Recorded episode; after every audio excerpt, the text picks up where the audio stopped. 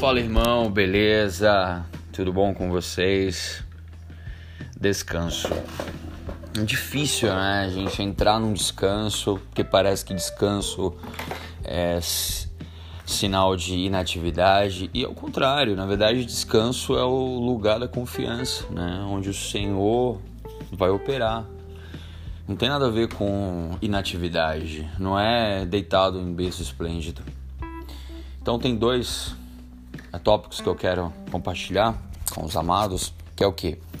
Primeiro, para a gente entrar no descanso, a gente precisa de duas coisas. Primeiro, reconhecer a voz do Senhor. Nós somos ovelhas.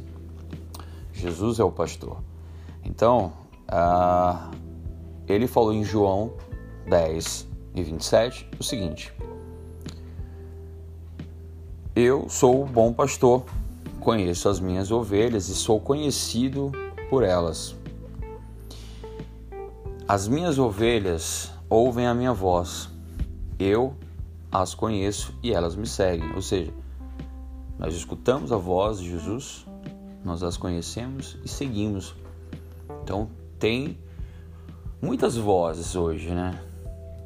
Muita informação. É, hoje a gente vive numa era que realmente nós somos bombardeados estimulados diariamente por muitas vozes, mas precisamos ter o discernimento no espírito para saber reconhecer a voz de Jesus. Segundo tópico, para que a gente possa entrar num descanso e voar onde Jesus falou, como alcançar o descanso. Em Mateus 11, 28, Vinde a mim todos os que estáis cansados e sobrecarregados, e eu vos aliviarei. Então, se você está cansado, sobrecarregado, preocupação, pressão, compromisso, vergonha, desonra, nós iremos até o Senhor e Ele vai aliviar nós iremos achar descanso para a nossa alma. Porque ele continua falando. Tome sobre, sobre vocês o meu jugo, aprenda de mim, porque eu sou manso e humilde de coração. E achareis descanso para a vossa alma. Descanso para a vossa alma. É o que mais a gente quer. A gente não cansa fazendo uma tarefa que a gente gosta. Um surfista passa o dia inteiro, meu irmão ele é surfista, ele pode passar o dia inteiro na, na água pô, tô cansado. Mas ele, ele tá feliz da vida. Porque ele tá fazendo aquilo que ele gosta, ele foi feito para fazer, é o propósito dele. Mas quando a gente não acha descanso na nossa alma, a gente fica com o fardo pesado. Mas o fardo de Jesus é leve. Então, independente da preocupação, independente da, das contas que estão aí para serem pagas, precisamos sim correr, né? termos compromisso assumir, resolver, buscar, ir atrás, mas existe um lugar de descanso. Ah, mas o que vão pensar disso, daquilo? Eu dou um exemplo do meu casamento. Então, quem quem está próximo de, de mim é, sabe que nós não tínhamos condições de, financeiras de fazer um, um casamento do que, do que aconteceu, do jeito que foi.